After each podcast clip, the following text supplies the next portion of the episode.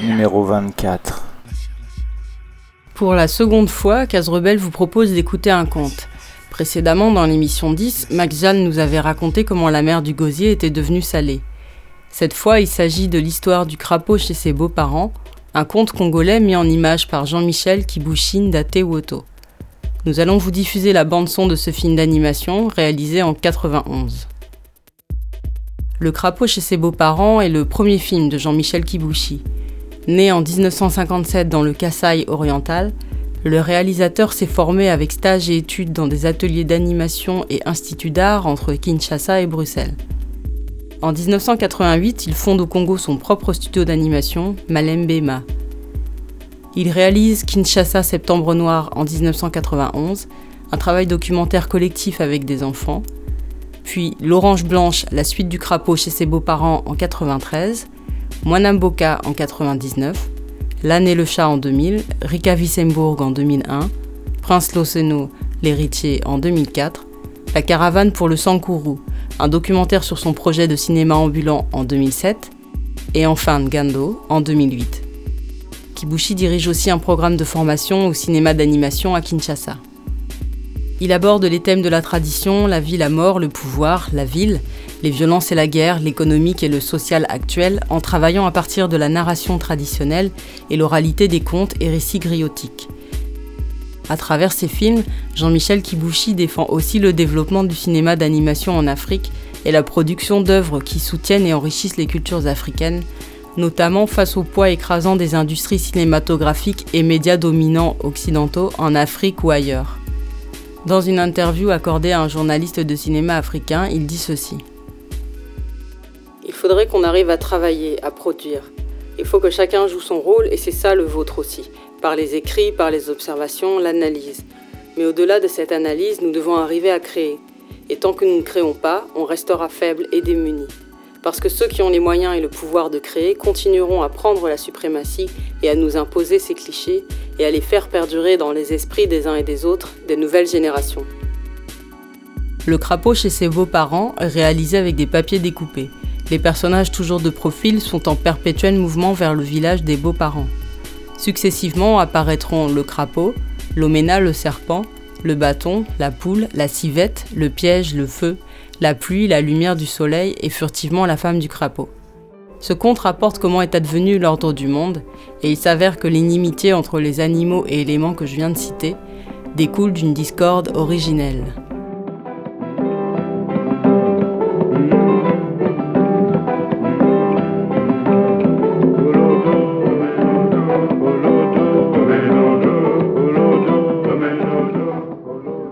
Était une fois un crapaud qui se rendait chez ses beaux-parents. Sur son chemin, il y rencontra l'hoména le serpent qui lui demanda Où allez-vous? Chez mes beaux-parents, répondit le crapaud. L'hoména le serpent enchaîna.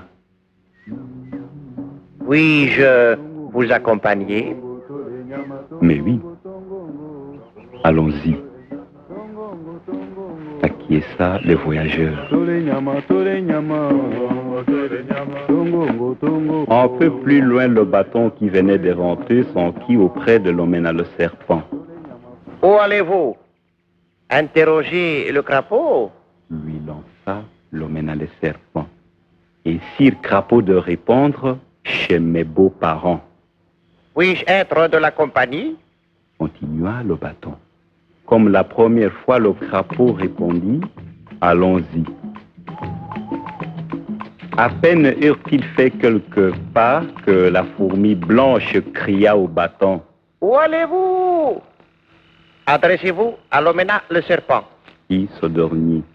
Interrogez le crapaud. Dit l'autre. Et le crapaud de répondre Chez mes beaux-parents. Alors, puis-je vous accompagner? S'informa-t-elle. Et comme au précédent, le crapaud dit Allons-y.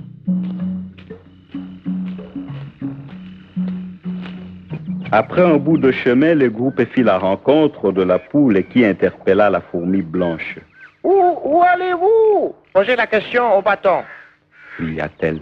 Adressez-vous à l'oména, le serpent. Fit celui-ci. Interrogez le crapaud. Répondit l'oména le serpent. Et le crapaud de dire Chez mes beaux-parents. Serais-je de trop si j'étais de la partie? Demanda la poule. Allons-y, dit le crapaud.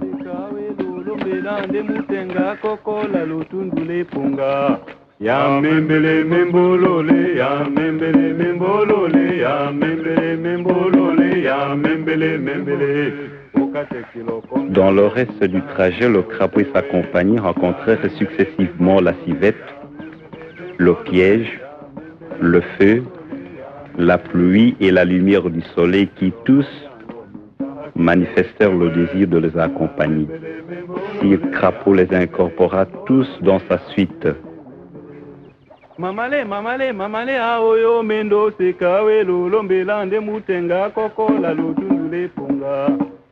Ainsi escorté, le crapaud atteignit le village de ses beaux-parents.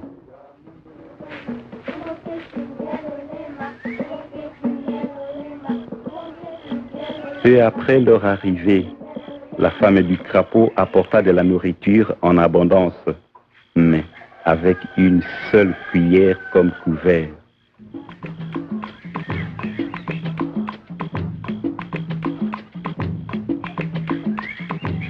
Donc du crapaud, de l'omène le serpent, du bâton, de la fourmi blanche, de la poule, de la civette, du piège, du fait et des autres allaient disposer de la cuillère.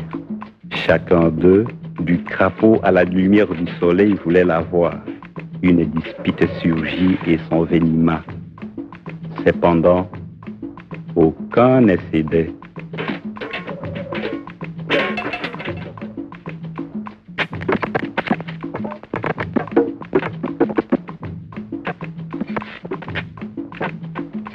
Irrité, le crapaud sauta et atterrit sur les mains. La colère s'empara de l'homme le serpent qui l'avala.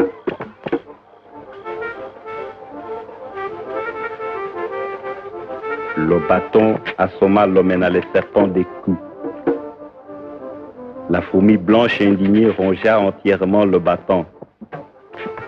La poule vint becqueter la fourmi blanche. La civette dévora la poule. Le piège attrapa la civette. Le feu consuma le piège.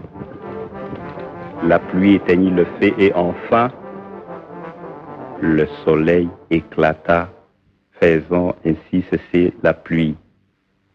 C'est de là que vient l'inimitié entre le crapaud et l'homme le serpent. Entre l'homme le serpent et le bâton. C'est depuis lors que les fourmis blanches rongent le bâton ou les arbres et que la poule becquette les fourmis blanches, tandis que la civette cherche le poule pour les dévorer et que le piège ne laisse plus passer les civettes. C'est également de cette querelle que le piège ne savent plus résister au feu, ni le feu à la pluie. C'est encore depuis cette affaire que le soleil tape durement après la pluie.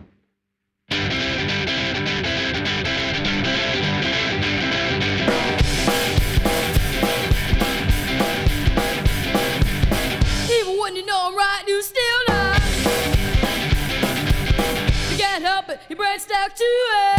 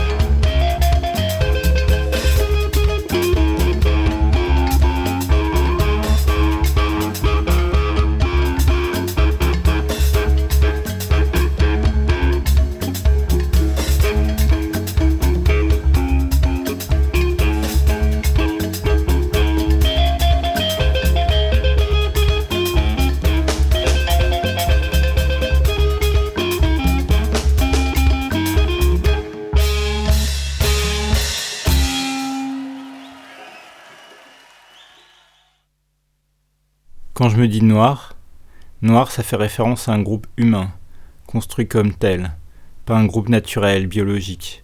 La race, c'est pas ça. Noir est une appellation fabriquée historiquement, socialement, etc. Ça renvoie quand je l'emploie au peuple de l'Afrique subsaharienne et aux populations qui en descendent, les afro-descendants, présents dans tout le reste du monde. Ça renvoie à une histoire coloniale doublée d'exploitation esclavagiste massive. Le terme noir n'est pas neutre. Il est issu du symbolisme moral de la dichotomie noir-blanc. Il n'a rien à voir avec une analyse chromatique précise. Les noirs n'ont pas la peau de couleur noire et les blancs ne sont pas blancs. Les personnes d'ascendance négro-africaine, en Afrique ou ailleurs, ont des peaux qui varient du plus foncé au plus clair, les cheveux plus ou moins crépus avec des traits plus ou moins communément reconnus comme négroïdes. Il n'y a pas de vrai ou de faux noir. Le métissage, je suis ce qu'on appelle communément un métis, terme par défaut de la pensée raciale, issu comme d'autres du domaine animal, mais aussi végétal. Le concept métis est bien sûr foireux quand il suppose qu'il existe un niveau racial de pureté. Mais quelqu'un comme Gloria Anzaldúa, par exemple, a superbement bien réfléchi autour du concept métis, même si je n'ai pas l'espace ici pour développer. Moi, quand je me dis métis, je parle d'être né d'un couple blanc-noir en opposition aux enfants issus de couples noir-noir, tels que blanc et noir ont été co-construits. Encore une fois, la pensée raciale est en fait de fantasmes, d'approximations, d'autodéfinition et d'assignation. Certaines personnes, dans le même cas, ne se disent pas métis, mais mulâtres, biraciales, etc. Et certaines personnes revendiquent le terme métis pour d'autres contextes n'impliquant pas nécessairement le mélange entre les grands groupes raciaux tels qu'ils ont été fabriqués. En ce qui me concerne, j'ai eu un père blanc. Mon vécu social n'a strictement rien eu à voir avec le sien. Mes expériences liées au fait d'être noir, selon ma propre définition, lui sont intégralement étrangères, extérieures, incompréhensibles. Ma présence à ses côtés a toujours soulevé des regards interrogatifs. Mais j'ai grandi constamment aux côtés de ma mère, c'est elle surtout qui m'a élevé, et à elle personne n'a jamais demandé pourquoi nous n'étions pas si noirs que ça. Je me suis toujours considéré comme noir, noir avec un père blanc. Pourtant, régulièrement, certains, certaines noirs, sans doute des yeux de lynx de la race, l'ironie au coin des lèvres, saisissent la première occasion pour me qualifier de blanc. S'entendre qualifier de blanc m'est douloureux et violent, surtout quand celui ou celle qui parle n'ignore pas que je suis afrodescendant. Et puis non, je ne suis pas blanc. Et il ne s'agit pas que de ma perception. Jamais de ma vie un blanc ne m'a pris pour un blanc, jamais un arabe ou un indien ne m'ont pris pour un blanc. Les rares noirs qui à un moment prennent sur eux de m'appeler blanc me prennent-ils vraiment pour un blanc? Absolument pas, il me semble. Ne pas voir ce qui physiquement me vient de mon parent noir n'est qu'un exercice tordu de myopie volontaire, écrasant une partie de mon histoire et de l'histoire des noirs, visant à me dénier une part disproportionnellement constitutive de moi-même. Parce que je ne suis pas à moitié noir, ne vous en déplaise. Les métis ne sont pas des moitié-moitié comme je l'ai souvent entendu. Ni le mépris, ni l'amour, ni l'éducation, ni l'histoire, ni la culture ne se sont répandus en moi en partage 50-50. Dans un pays globalement blanc, dans un monde saturé de suprématie blanche où j'ai constamment subi racisme et négrophobie, je suis noir. Et je me suis constamment senti noir. Ici ou ailleurs, dans des endroits où il y avait une majorité de noirs, parce que j'ai été construit comme tel, par des assignations, par mes choix et par un tas de processus conscients ou pas parce que la place qu'on m'accorde ne change rien à la conscience que j'ai de moi-même. Bien sûr, d'autres métis ou noirs à peau claire ne se disent pas noirs, pour plein de raisons, et ce sont leurs choix, leur histoire, leur construction. Perso, je suis noir. Noir métis, antillais, caribéen, du nord de la France, je suis tout ça. La peau claire, nous la partageons avec d'autres noirs qui ne sont pas métis. Alors, nous toutes, nous tous, sommes-nous de faux noirs, des blancs? L'idée sous-jacente, c'est d'éjecter le noir à peau claire à l'extérieur du groupe, en mettant en doute son authenticité noire. Il ne serait pas purement noir. Sur lui, elle, pèse la suspicion. Mais suspicion de quoi? Les noirs clairs seraient des traîtres à cause de cette part de l'autre qui les habite. Mais traîtres à quoi? À quelle cause? Certains, certaines aimeront aussi qualifier de blancs les noirs de la diaspora, oui, j'ai entendu aussi en France une africaine militante, bidon, de gauche, dire que les Antillais étaient déjà un peu blancs. Blancs pourquoi? Parce qu'ils ont eu la grande chance de se faire déporter et exploiter jusqu'au sang, parce que les femmes ont eu l'opportunité de se faire violer massivement par les esclavagistes, parce que là, comme ailleurs dans les Amériques, les peaux se sont parfois éclaircies de ces viols, reprocher aux descendants d'esclaves leur teint, leur lieu, leur langue, leur culture, se reprocher aux esclaves d'être devenus des esclaves. Ce qui est pitoyable et parachève magnifiquement l'œuvre des négriers. Dans l'esclavage, nous aurions tout perdu parce que nous étions noirs, mais en plus nous serions devenus blancs. Pour en revenir aux noirs qui sont clairs, il est vrai que le contexte colonial et esclavagiste a pu les favoriser. Tout système de terreur nécessite des intermédiaires et certaines, certains en ont largement profité, d'autres absolument pas. Il y en a qui ont donné leur vie contre l'abomination esclavagiste. Solitude en Guadeloupe en est l'exemple le plus connu. De tout temps, des noirs plus clairs ont infailliblement servi des luttes du peuple noir. Quelques exemples Kathleen Cleaver, Angela Davis, Malcolm X, Webb Dubois. Allez leur dire que non seulement ils ne sont pas noirs, mais qu'en fait ils sont blancs. Les Africains raffolèrent de l'utilisation que Malcolm faisait des proverbes. Ses réponses étaient aussi réfléchies et détaillées que son allocution l'avait été. Puis un étudiant se leva. Ce que je me demande, monsieur Malcolm X, c'est pourquoi vous vous qualifiez de noir? Vous avez l'air d'un blanc plus que d'un noir. Le jeune homme se rassit. Dans la salle sombre, on entendit quelques gloussements gênés et des gémissements réprobateurs. Au début, Malcolm rit. Il ouvrit la bouche et rit fort, rit longuement. Petit frère, j'attends cette question depuis mon arrivée en Afrique. Nombreux sont ceux à qui elle est venue, mais tu es le premier à avoir le cran de la poser. Je loue ton courage. Eh bien, voyons ce qu'il en est.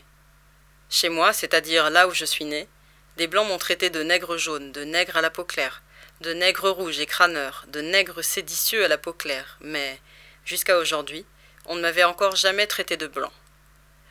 Ce que je veux dire, c'est que les blancs, qui doivent tout de même savoir se reconnaître entre eux, n'ont jamais commis l'erreur de fermer les yeux sur mon sang africain. Voici où je veux en venir. Si les blancs qui savent ne veulent pas de moi, et que les noirs qui savent veulent bien de moi, mon appartenance, me semble-t-il, ne fait pas de doute. Je suis un homme noir. Remarquez que je ne dis pas que je suis un noir américain. Je ne suis ni démocrate, ni républicain, ni américain. Je suis noir musulman d'ascendance africaine. Les noirs qui s'estiment plus purs que nous peuvent faire ce choix politique et historique. Reconnaître que nous sommes noirs et qu'on ne peut nous retrancher cette partie de notre histoire. Reconnaître que dans la lutte des noirs contre l'eurocentrisme et la suprématie blanche, la radicalité, la justesse des objectifs, même si elles peuvent être liées aux histoires personnelles, ne peuvent être liées au degré de mélanine. Après, je ne peux rien contre vos perceptions, mais au lieu de déformer ou de nier la réalité, jugeons-nous dans la lutte. Je refuse d'appeler racisme ce que les noirs plus clairs subissent en mépris de la part des autres noirs. C'est de la méfiance, de l'autodestruction, de l'ostracisme, de la panique identitaire, mais c'est pas du racisme. Ce mépris peut créer des souffrances très fortes. Il peut renvoyer dans un entre-deux loin d'être confortable. Mais il ne sert aucun projet global, contrairement au mépris des noirs clairs pour les plus foncés, qui s'inscrit dans l'ordre de la suprématie blanche, la négrophobie et les aspirations au blanchiment. D'autres métis aussi se croient emblématiques d'un futur racial, ou intrinsèquement ouvert au monde, ou intrinsèquement subversif, ce qui est absurde et prétentieux. Tout cela existe, et donc la méfiance est légitime. Et de fait, parfois mon teint me procure des privilèges, j'en bénéficie, consciemment ou pas. Avoir une famille blanche, française, c'est avoir éventuellement plus de clés ici dans la société d'accueil, parmi les dominants. J'ai pu profiter de ces clés, consciemment ou pas. Et en aucun cas, l'inconscience n'est une excuse. Mais je sais aussi que ma cousine de mon âge, qui a grandi aux Antilles, ne peut pas imaginer les insultes, les violences que j'ai connues ici, dans une solitude quasi absolue. Aucun de nous deux n'a choisi d'être noir, foncé ou clair. Les véritables choix viennent après et ils sont politiques. Moi j'ai toujours été comme une évidence noire aux côtés des noirs. Certains, certaines ont fait très spontanément le choix de m'y reconnaître à ma place. D'autres s'obstinent non seulement à nier une part de moi-même, mais aussi à hiérarchiser la négritude en fonction de la mélanine. Qui se souviennent quand même que c'est la colonisation et l'esclavage qui ont créé le colorisme et ses hiérarchisations.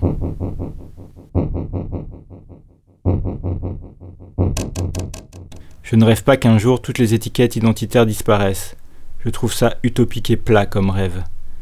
Il faut souhaiter évidemment qu'on n'associe plus des traits, une couleur de peau, une origine géographique à des comportements, à une nature, etc. Mais pas besoin de rêver de la disparition des mots pour lutter contre ça. Je ne rêve pas d'un grand ménage qui éliminerait toutes nos poussières d'identité sous le tapis universel. Ceci n'est qu'un fantasme écrasant, né d'une fausse révolution qui fit naître les droits de l'homme et pratiquer l'esclavage. Moi, quand j'éteins les lumières, je rêve de la prolifération excessive d'étiquettes non exclusives. Je n'ai aucun problème à être noir, noir métis, antillais, guadeloupéen, caribéen, afrodescendant, descendant d'esclaves, du nord de la France, etc., etc. Si ça vous rassure de me neutraliser dans vos grands ensembles figés, vous n'avez pas fini d'angoisser.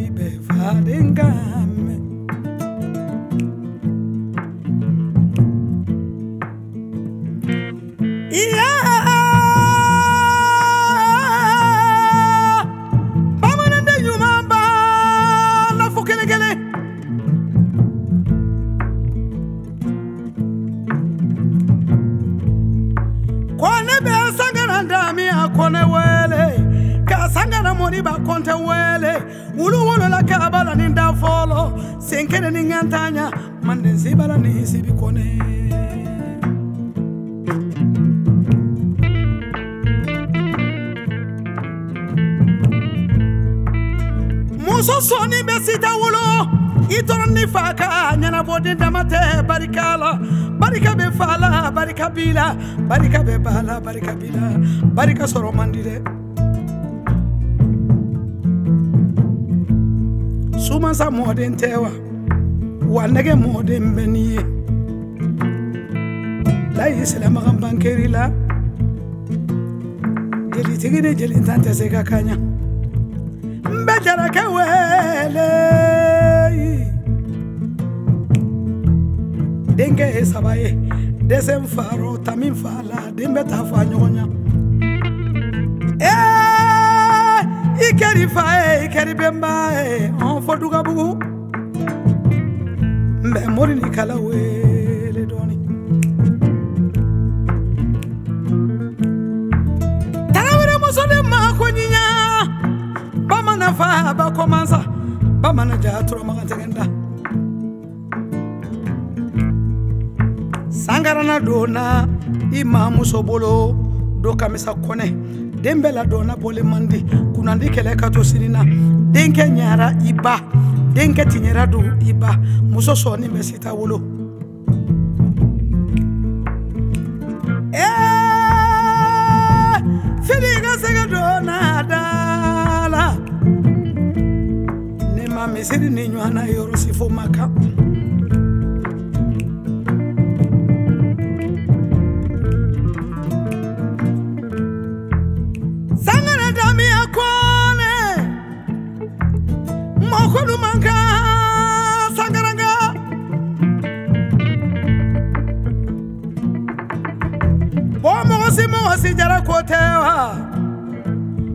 ɲasa ɲasa jaraba ko tɛ wa yɛlɛma daminɛra i mamuso fɛ fo sangarana i kɛri fa ye i kɛri benbakɛ ye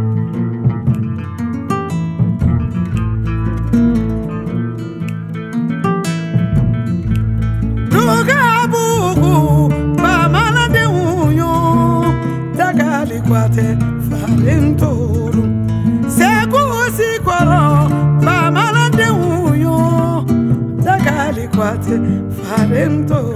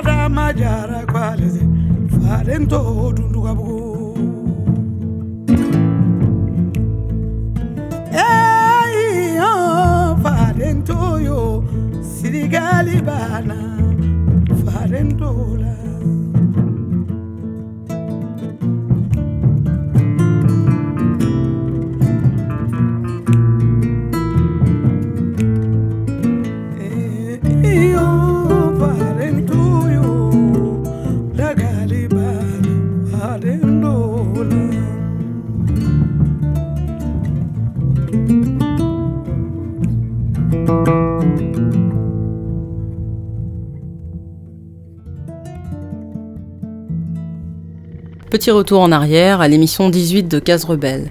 On interviewait le rappeur du groupe The Coup, Boots Riley.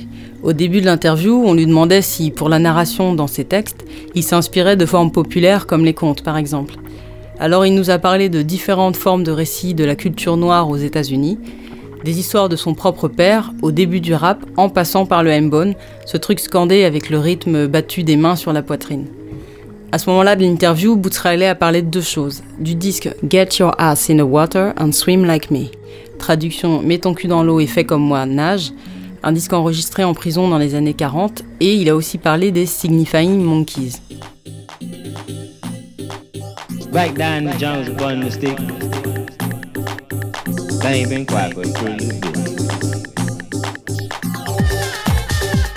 Back down the jungle. Signifying Monkey. Littéralement, ça veut dire singe signifiant.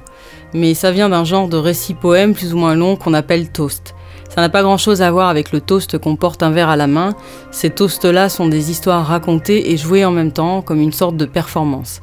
Les mots comptent, mais aussi le ton, les inflexions de voix, la respiration, le rythme et les rimes. Il faut que ça captive l'attention, que ça fasse rire et que ça transporte.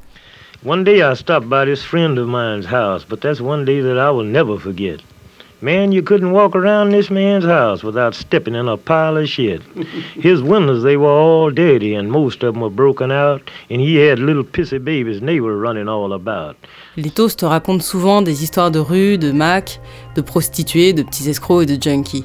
Et la prison est un lieu fortement associé au toast, comme un lieu où ils se sont beaucoup dit et transmis, un lieu où les récités tuaient le temps, ça divertissait et ça exerçait à raconter des histoires.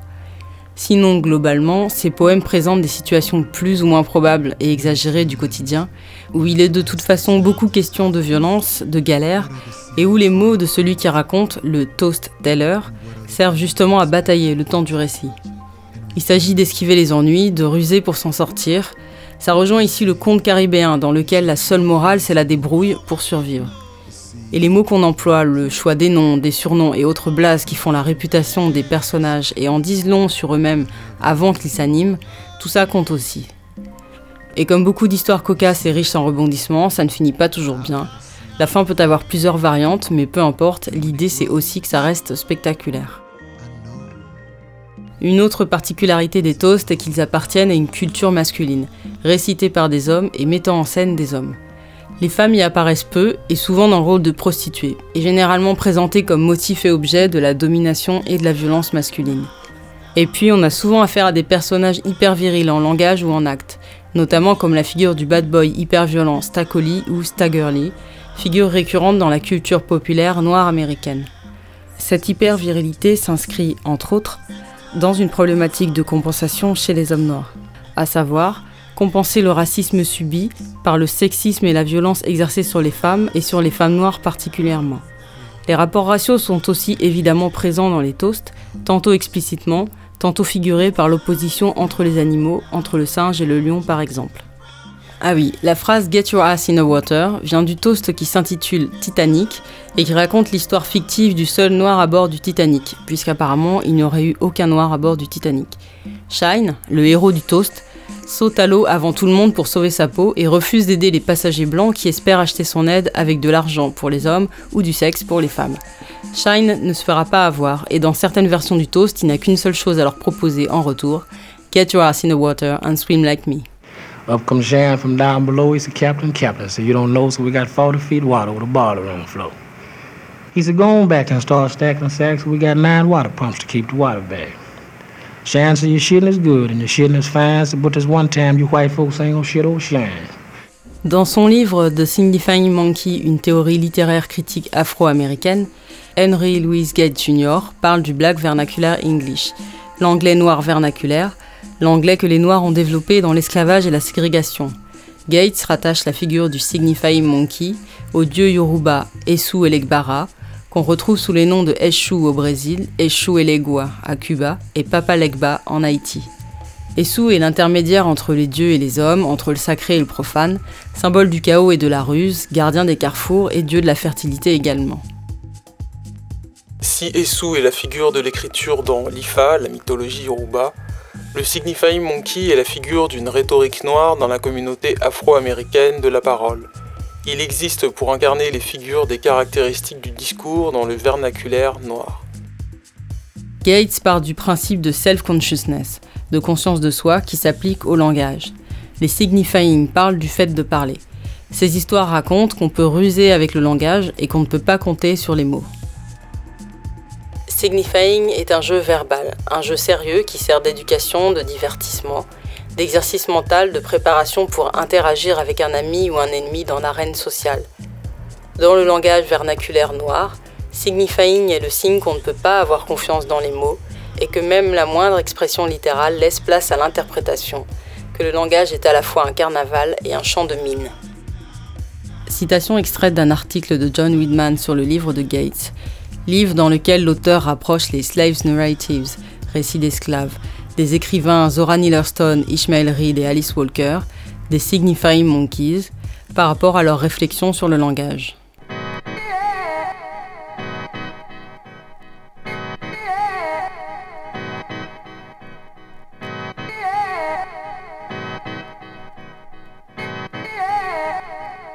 Les toasts ont été popularisés auprès d'un public blanc par des travaux de certains linguistes dans les années 60 et surtout par l'acteur et chanteur Rudy Ray Moore, notamment dans like time.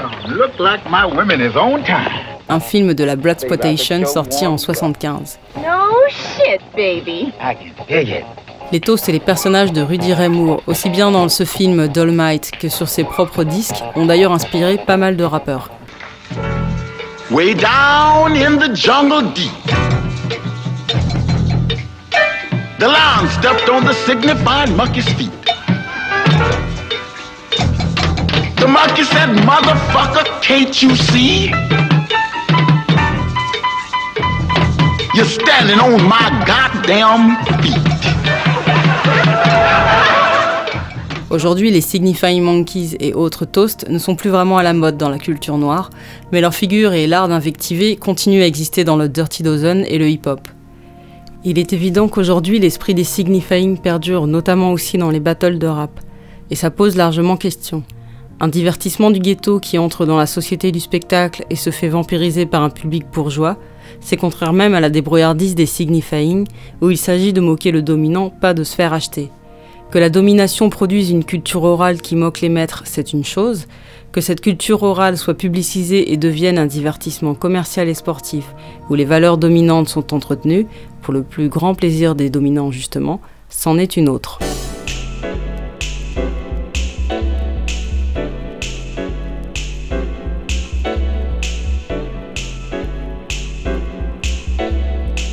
Comme les autres personnages de Toast, le singe signifiant est en fait un trickster en anglais, c'est-à-dire un ruseur, un tricheur. Dans la jungle où il vit avec le lion et l'éléphant entre autres, il prend un malin plaisir à se payer la tête du lion en le montant contre l'éléphant, en le baratinant et en l'insultant, lui et les femmes de sa famille. Et quand la situation se retourne contre le singe, il s'en sort encore grâce à l'art de manipuler le langage. J'ai choisi deux toasts de ce fameux disque Get Your Ass in the Water and Swim Like Me, enregistré en 1974 par Bruce Jackson, un linguiste américain qui a publié à l'époque un livre du même nom, mais le disque n'est sorti qu'en 1998.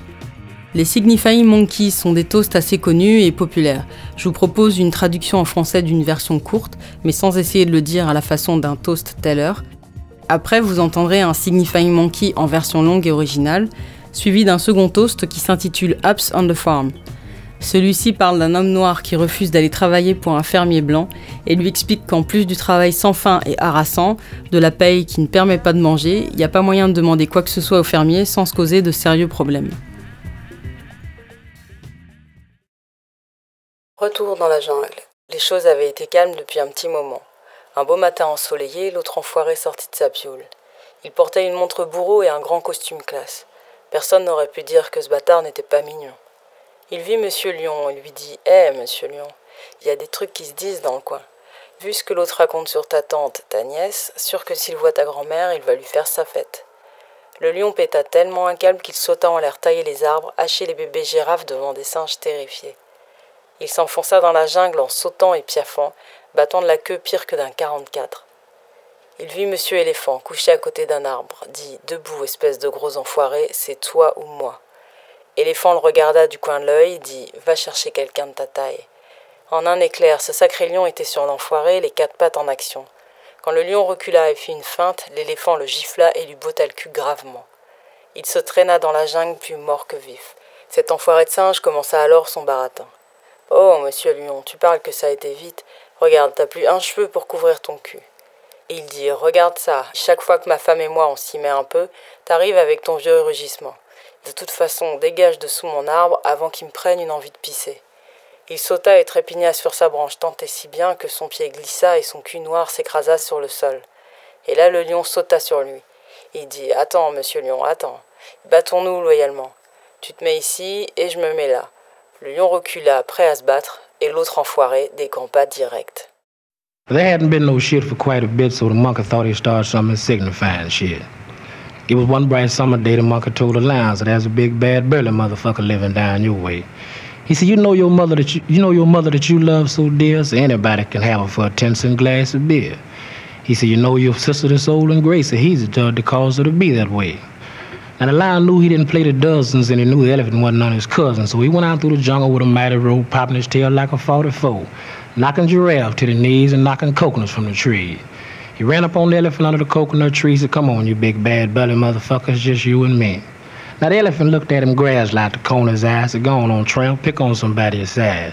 The lion jumped back like a little jitterbug to make his pass. The elephant sidestep knocked him dead on his ass.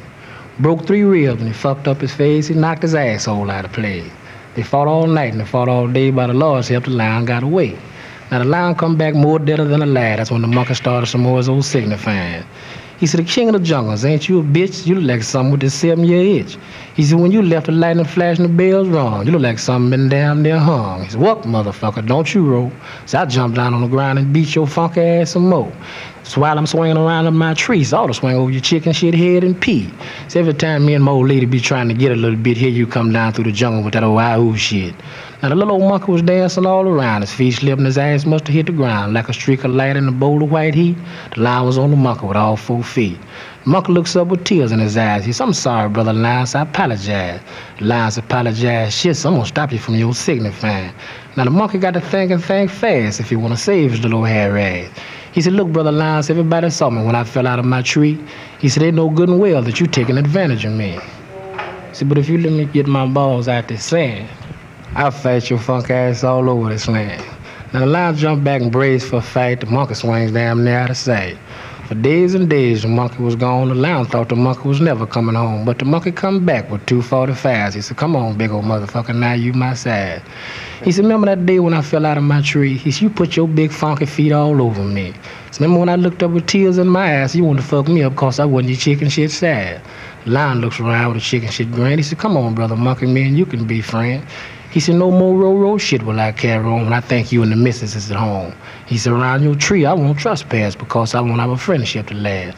The monkey still wasn't satisfied. He had the lion beat. He had two 45s. He said, Stick your nose in this sand. I want to hear you hollering all over Garden Land. Once again, the monkey just tickled him again, jumping up and down. His feet missed the limb. His ass hit the ground. Like a streak of light in a bowl of white heat, he was right back on his ass with all four feet. Now deep in the jungles in the still of the night, when the lion roar, all of the rest of the monkeys get the hell out of sight. That's all that. Ups on the farm. An old farmer stopped me on the street one day. I stopped to listen to his conversation, and these is the words that he had to say. He said, Boy, I don't mean you no harm, but would it be any chance of me getting you to go out on my farm? I said, Look here, Mr. Whitey, I want you to understand. I'm not no boy, I'm a full grown man. Now talk to me just like I'd talk to you. What in the hell is it out on your farm that you want me to do? He said, Well, I want you to chop, and I want you to plow, I want you to feed my mules, I want you to milk my cow.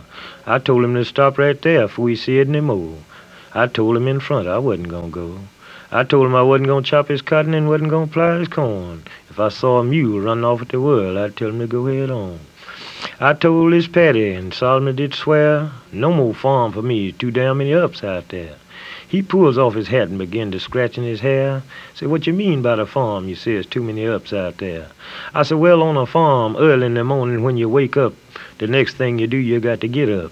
There it is, it's a rush up. You got to get in the lot before sun up. When you get to the lot, you got to catch up. When you get to the field, you got to hook up. So the next thing you hollering is a come up. All day long you're plowing God's ground up. When you get in at night, you're all stiffed and stoved up. Say on Saturday there's the man you got to look up. You're trying to get him to settle up. He telling you ain't paid for the groceries you got last week and you done already eat up. That may make you mad and you may frown up. Maybe start to getting him some of that big head up. And right there them farmers is liable to bunch up. And right there is where you're liable to get fucked up.